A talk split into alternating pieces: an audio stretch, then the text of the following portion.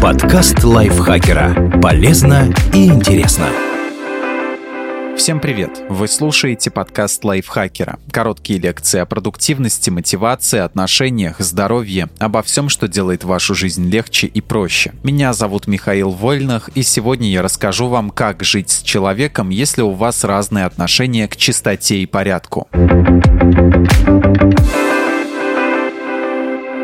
Дома мы отдыхаем и отключаемся от внешнего мира. Это единственное место, где мы по-настоящему чувствуем себя расслабленно и комфортно. Именно поэтому совместная жизнь с кем-то, кто по-другому относится к порядку, а значит и по-другому понимает комфорт, порой становится невыносимой. Неважно, насколько люди, которые делят одну жилплощадь, чистюли или неряхи. Главное, чтобы у них было одинаковое представление о пределе, которого может достигнуть беспорядок. Чем больше разница во взглядах, тем больше конфликтов будет в доме. Обычно ситуация складывается следующим образом. Более аккуратный человек воспринимает беспорядок как посягательство на свое личное пространство. Он постоянно видит грязную посуду в раковине или пыль на полках и в конце концов берет на себя обязанности по уборке и организации быта. Обида на партнера или соседа по квартире нарастает, а затем переходит в полноценную ссору. Кроме того, влияет и личный опыт. Люди, у которых допустимый предел беспорядка ниже, раздражаются при любом намеке на него и стараются стараются сразу исправить ситуацию. Люди, у которых предел гораздо выше, часто просто не замечают, что пора делать уборку, потому что для них критическая отметка еще не достигнута. В результате более аккуратному человеку может показаться, что партнер или сосед по квартире целенаправленно игнорирует проблему. Мусор снова выношу я, видимо, меня совсем не уважают. Такие мысли только усугубляют конфликты и мешают договориться. Чтобы научиться жить мирно, необходимо понять свои различия и создать эффективную систему, которая будет их учитывать.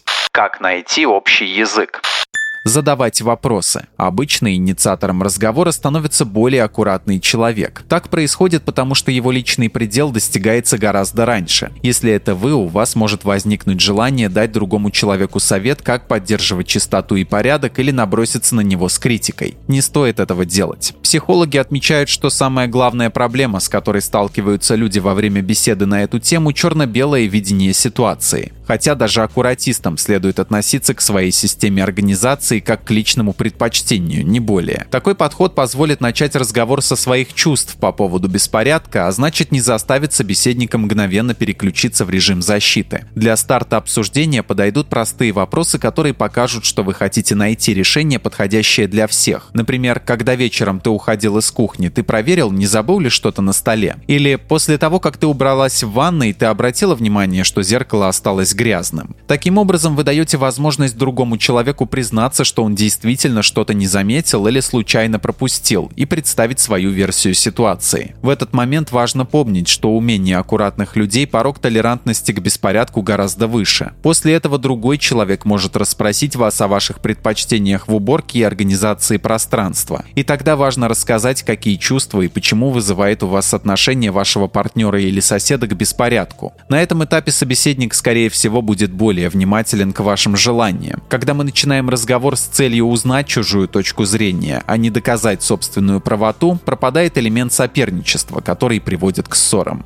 правильно объяснять ситуацию. Расскажите партнеру или соседу по квартире про концепцию предела беспорядка. Это позволит избежать обвинений и объяснить, что все дело в разных его показателях, а не в том, что кто-то неряха, а кто-то чистюля и значит лучше. Просто ваш предел гораздо ниже, поэтому он достигается быстрее и вы выполняете больше работы по дому, но хотите, чтобы ситуация изменилась. Такой подход также устранит вероятные негативные предубеждения, которые могут возникнуть у вас по отношению к другому человеку. Он не проявляет неуважения не пытается превратить вашу жизнь в ад. Он просто не замечает проблемы и пока еще находится в зоне своего комфорта. Возможно, он даже не осознает того, что вы убираете гораздо чаще. Объясните ситуацию и подчеркните, что вам хотелось бы, чтобы обязанности выполнялись по очереди. Рассказывать о своих предпочтениях. Сформулируйте, что для вас абсолютно неприемлемо, когда дело касается порядка и организации пространства, а где вы готовы пойти на послабление. Возможно, вам важно, чтобы стол протирали после каждого приема пищи, или вы терпеть не можете разбросанную у входной двери обувь. Дайте партнеру или соседу по квартире конкретные инструкции и объясните свои предпочтения и ожидания. Распределять обязанности. Люди с более низким пределом беспорядка чаще становятся заложниками домашних обязанностей, которые ненавидят. Так происходит потому, что им практически всегда приходится ими заниматься. Скажем, вы не любите, когда в раковине остается грязная посуда, и вы начинаете всякий раз мыть чашки и тарелки, которые оставляет ваш партнер или сосед по квартире. Постепенно вы делаете это чаще, а значит быстрее и лучше. А чем лучше вы справляетесь с определенной обязанностью, тем менее заметными становятся ваши усилия.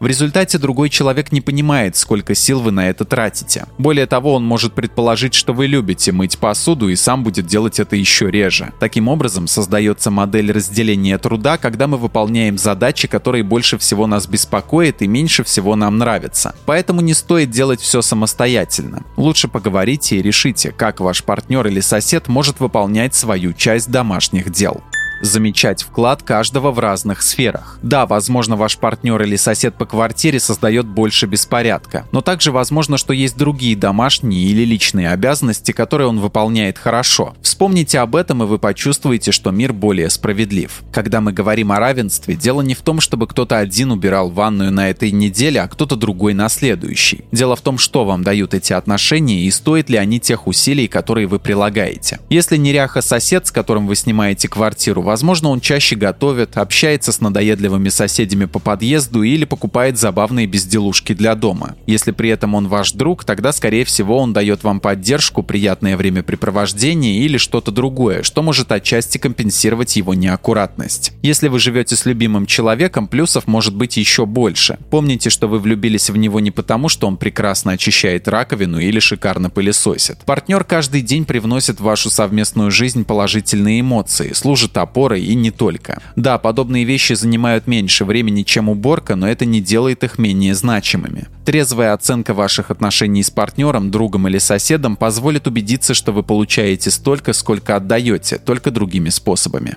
Как организовать уборку? Упростить процесс попытках контролировать хаос чистюли обычно придумывают запутанные системы организации и хранения. Например, используют разноцветные коробки для разных вещей или ящики с кучей отделений. Однако все это работает только для таких же аккуратистов, но не для людей с высокой терпимостью к беспорядку. Поэтому гораздо лучше использовать систему из одного простого шага и перед тем, как добавить еще один, убедиться, что он действительно необходим. Возьмем корзину для белья. Она может быть с крышкой и без нее. Менее аккуратный человек может складывать вещи вещи прямо на крышку, но если ее нет, то одежда точно попадет сразу в корзину. Люди с высоким пределом беспорядка просто не заметят сложную систему организации или не будут вникать в нее так, как люди с более низким пределом. А значит, она окажется бесполезной. Чем проще метод организации, тем легче ему следовать и тем меньше стресса для обеих сторон разделить пространство на зоны. Общее пространство вряд ли всегда сможет выглядеть исключительно так, как вы хотите, а вот личное вполне. Выделите в квартире персональные зоны. Так у вас гарантированно будет свое место, где вы будете поддерживать все в нужном порядке, а у вашего партнера или соседа свое, где его беспорядок не будет вас беспокоить. Это позволит избежать конфликтов по поводу единой системы организации. Каждый получит свой уголок, где царит комфортная обстановка и не нужно следовать ничьим правилам